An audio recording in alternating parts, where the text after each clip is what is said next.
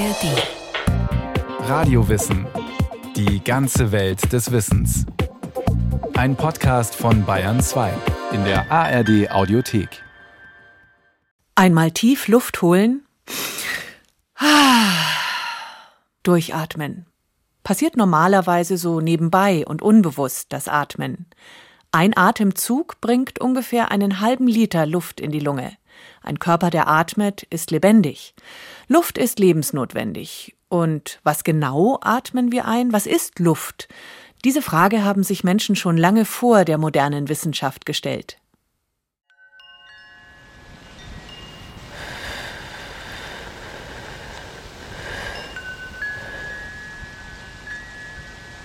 Luft merkt man natürlich nur dann nicht, wenn es wirklich zum Beispiel komplett windstill ist.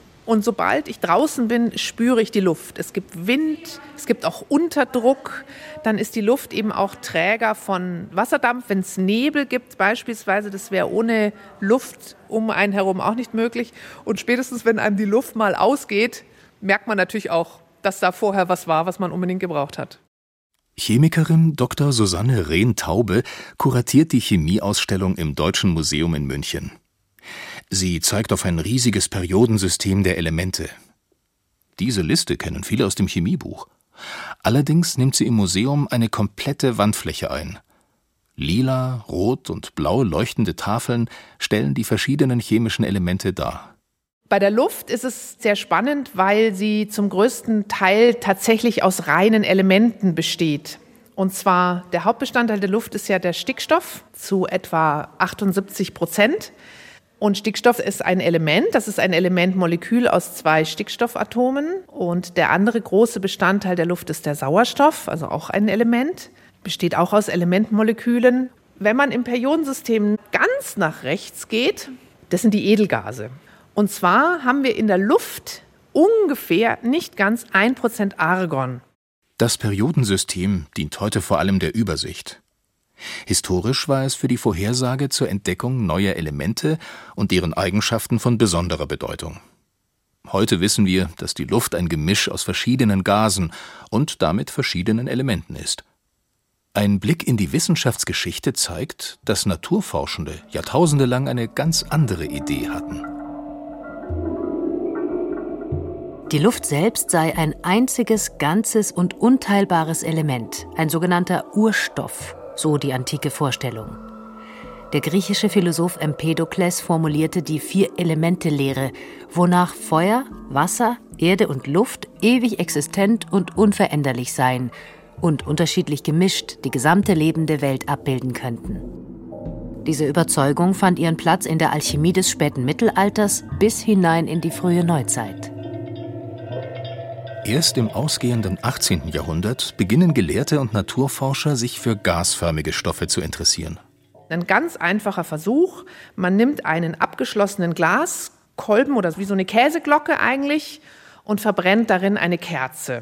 In dieser Glaskuppel geht sie nach wenigen Sekunden aus. Dann liegt natürlich schon nahe, dass da irgendetwas in der Luft ist, was aber auch nicht unendlich vorhanden ist, also was eben ausgeht nach einer gewissen Zeit. Und dann kann man tatsächlich auch eben dieses Luftgemisch vorher wiegen, nachher wiegen und feststellen, aha, da wurde ein Teil der Luft verbraucht. Und die Forscher in dieser Zeit wurden sehr neugierig und wollten halt genau wissen, was hat es damit auf sich.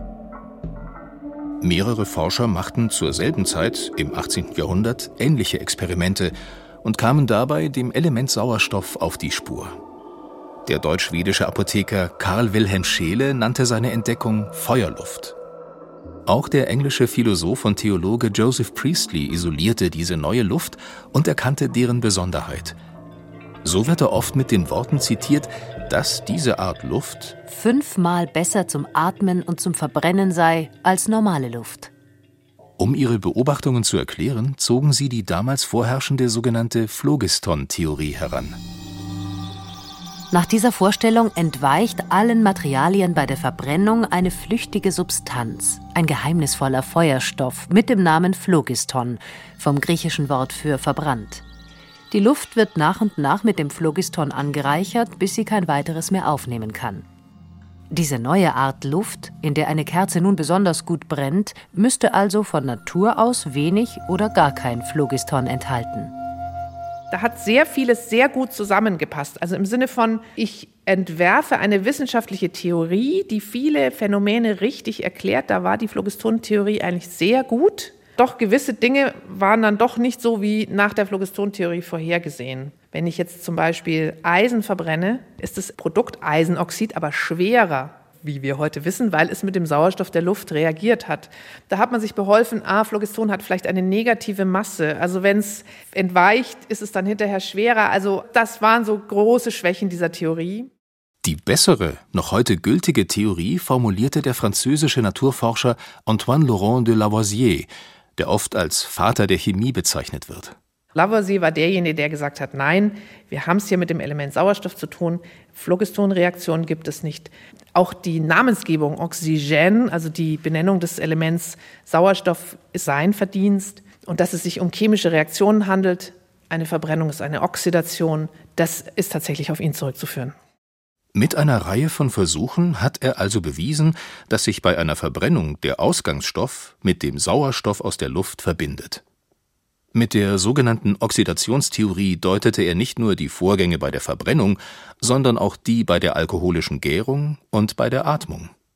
Heute wissen wir, ohne das Element Sauerstoff, das in der Luft als zweiatomiges kleines Teilchen, als O2-Molekül, als sogenannter molekularer Sauerstoff enthalten ist, würde Feuer nicht brennen und Eisen nicht rosten. Und viele Lebewesen, darunter wir Menschen, könnten nicht existieren. Die junge Erde vor etwa viereinhalb Milliarden Jahren. Eine glühende Kugel aus Gestein, umgeben von heißen und teilweise ätzenden Gasen. Dazu ein sehr hoher Gehalt an Kohlendioxid, Wasserdampf und Methan. Lebewesen wie wir wären in der Uratmosphäre erstickt. Erst Milliarden Jahre später bildete sich die Lufthülle der Erde in der Zusammensetzung, wie wir sie heute kennen. Der Wendepunkt ging von winzigen sogenannten Cyanobakterien aus. Sie sind derart klein, dass ein einziger Wassertropfen Milliarden davon enthalten kann. Und sie waren die ersten, die durch Photosynthese Sauerstoff produziert haben. Zur Erinnerung, die Photosynthese ist ein biochemischer Vorgang, der in einigen Bakterien und vor allem in grünen Pflanzen stattfindet. Dabei nimmt die Pflanze aus ihrer Umgebung Wasser und Kohlenstoffdioxid auf. Mit Hilfe der Energie des Sonnenlichts stellt sie dann den für ihr Wachstum notwendigen Zucker her. Als Abfallprodukt entsteht Sauerstoff. Und dieser Sauerstoff hat sich quasi auch ungebremst angereichert weil es gab ja noch keine Tiere, die das hätten wegatmen können sozusagen. Und dadurch hat sich die Atmosphäre sehr stark verändert. Und da kann man durch Untersuchungen von Gestein, also geologisch, verschiedene Schichten sehen, wo man nachweisen kann, dass der Sauerstoffgehalt der Luft eben mal höher und mal niedriger war. Erst im Laufe der Evolution haben sich Lebewesen an eine sauerstoffhaltige Umgebung angepasst. Denn Sauerstoff ist hochreaktiv und musste erst in lebenskompatible Bahnen gelenkt werden. Mit der Zeit hat sich dann ein Gleichgewicht zwischen der Produktion von Sauerstoff durch Photosynthese und dem Verbrauch durch atmende Lebewesen eingestellt. Man vermutet, dass der Sauerstoffgehalt etwa seit 350 Millionen Jahren auf dem heutigen Niveau liegt.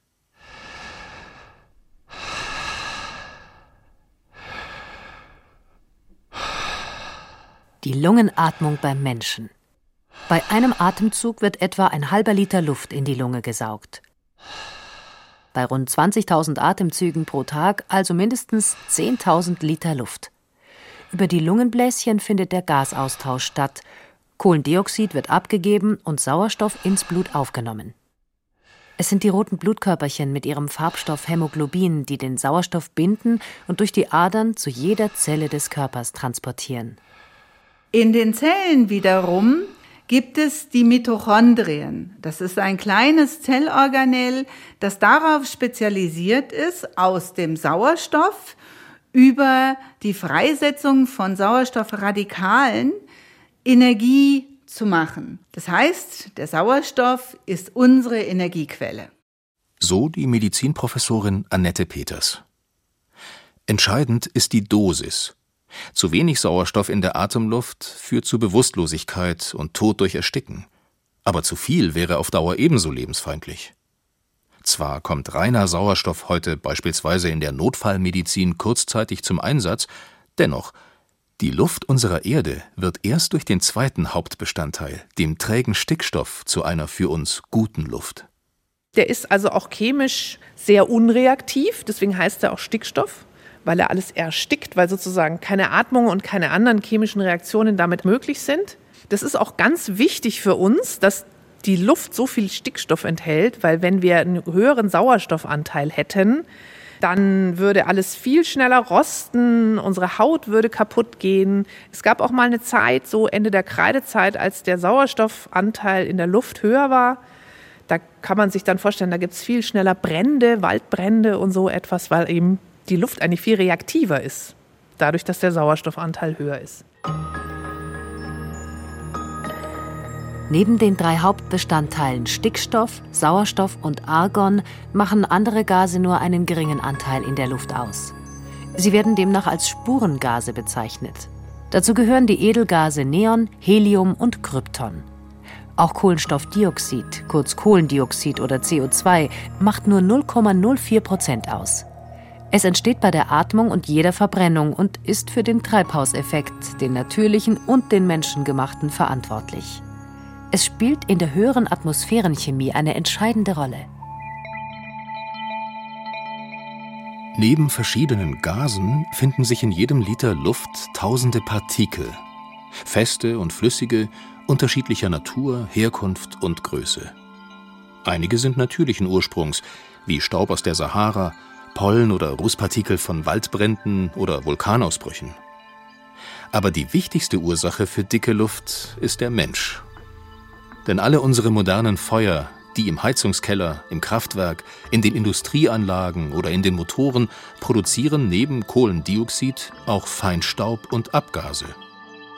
Je nach Wetterlage, Tages- und Jahreszeit ergeben sie eine mehr oder weniger toxische Mischung, sagt die Epidemiologin und Luftschadstoffexpertin Annette Peters. Die Luft ist ein ganz, ganz komplexes Gemisch und auch die Partikel und die Gase sind nicht statisch. Das heißt, die reagieren miteinander, die Gase kondensieren auf den Partikeln. Die Zusammensetzung der Partikel ist auch für die Schadwirkung verantwortlich. Forschende sprechen manchmal von der Suppe, um damit auszudrücken, wie unterschiedlich die Bestandteile sind, die beispielsweise in der Stadtluft zusammenkommen und gleichzeitig ein neues Ganzes bilden. Es hält hier gerade ein Bus, je nachdem, ob das jetzt ein Elektrobus ist oder ein Diesel. ist es, glaube ich, kein Elektro. So Busse, auch Lkw, also die emittieren natürlich sehr viel mehr als ein Pkw. Insofern wird jetzt gerade auch die Belastung wahrscheinlich etwas höher sein als normal. Später Mittwochnachmittag im Herbst. Bushaltestelle Maxvorstadt in der Münchner Innenstadt. Professor Marc Wenig vom Meteorologischen Institut der Ludwig-Maximilians-Universität München misst die Luftqualität. Dazu hat er eine unauffällige graue Box hinter dem Bushäuschen installiert. Die Luft wird hier über diesen Schlauch eingesaugt und dann da drin analysiert, sodass man dann auf die einzelnen Gase schließen kann, hauptsächlich Stickstoffdioxid. Es wird aber auch Ozon gemessen, CO2 und Feinstaub. Dann haben wir hier oben noch so eine kleine Wetterstation, dass wir dann auch wissen, von wo der Wind kommt. Und hier sind dann auch verschiedene Geräte, die dann versuchen, den Verkehr zu zählen. Dass wir halt wissen, wie viel Lkw, wie viele Autos, wie viele Busse und so weiter vorbeigekommen sind, um das dann mit unseren Messungen zu korrelieren, sodass wir dann rauskriegen können, ja, woher kommen diese ganzen Schadstoffe, die wir jetzt gerade messen. Dass die Luftschadstoffe, vor allem Feinstaub und Stickoxide, in der Stadt hauptsächlich vom Straßenverkehr verursacht werden, ist bekannt.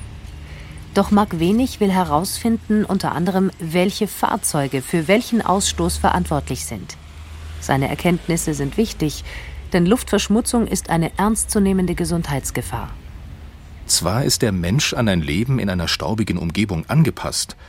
Die Atemwege, Nase, Mundhöhle, Rachen filtern den gröbsten Dreck aus der Luft, aber der sogenannte Feinstaub lässt sich davon nicht aufhalten.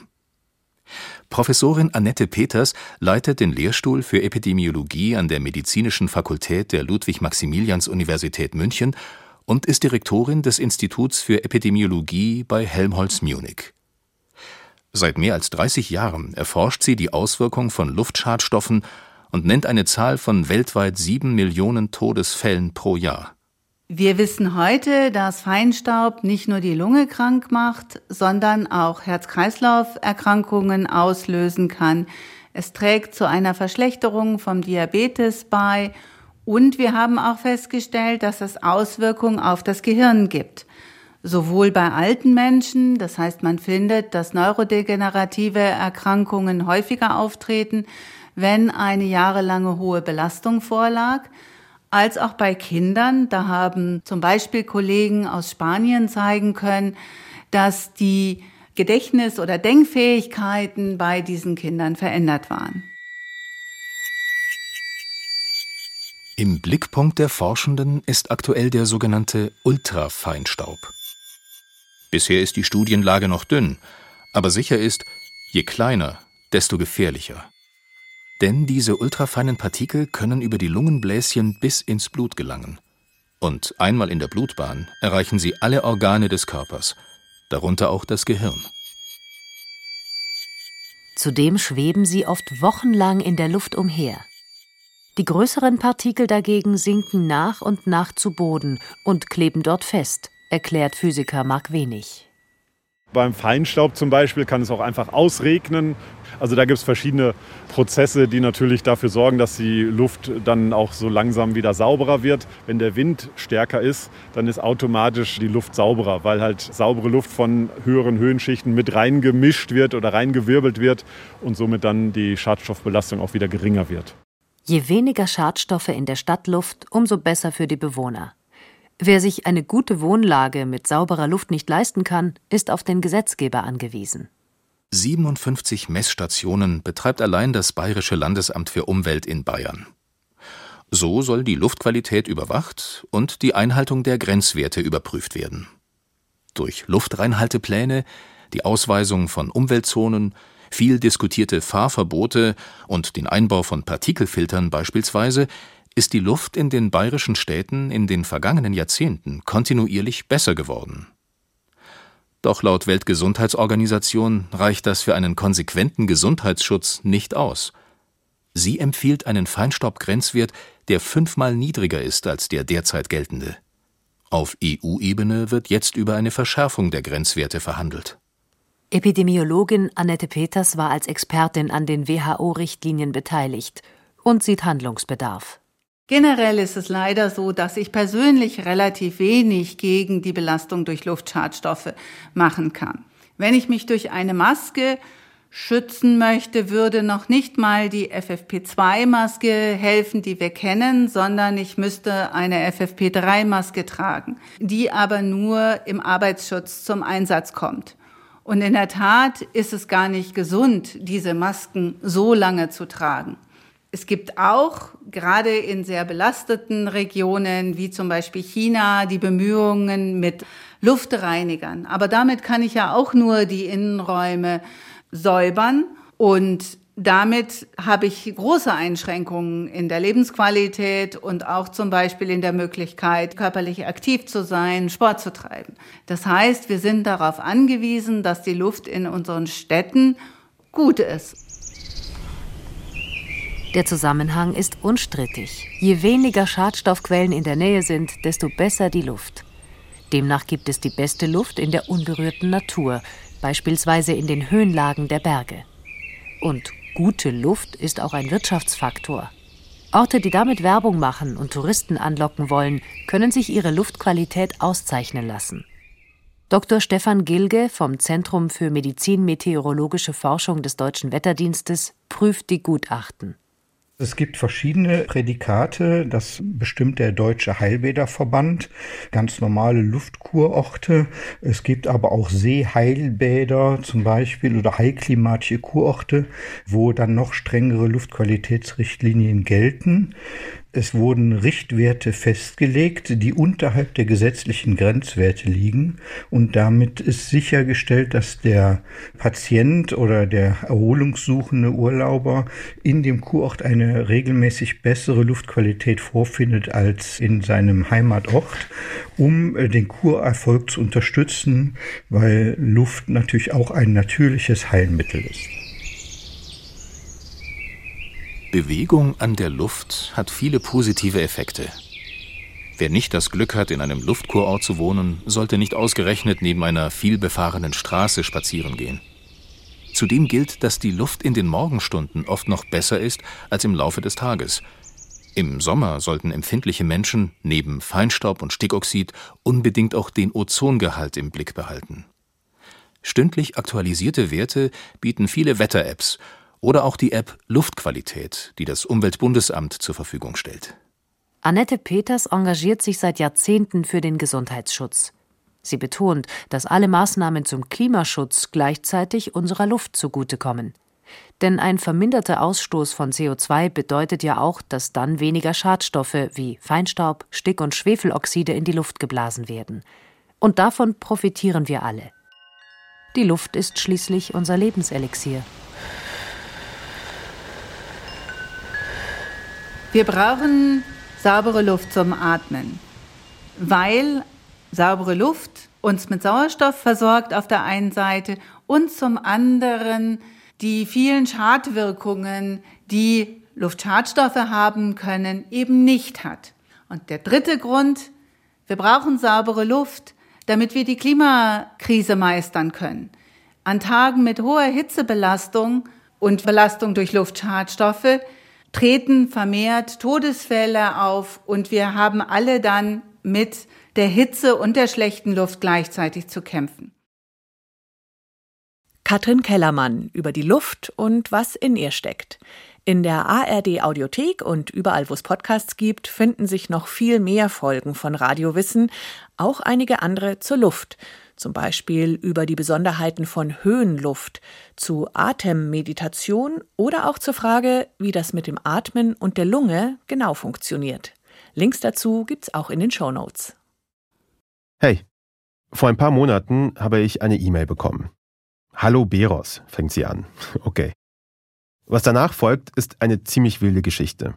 Sebastian, so nennen wir ihn, erzählt uns, er hat vor ein paar Jahren auf einer Party in Köln eine Frau getroffen, die behauptet habe, eine gesuchte RAF-Terroristin zu sein.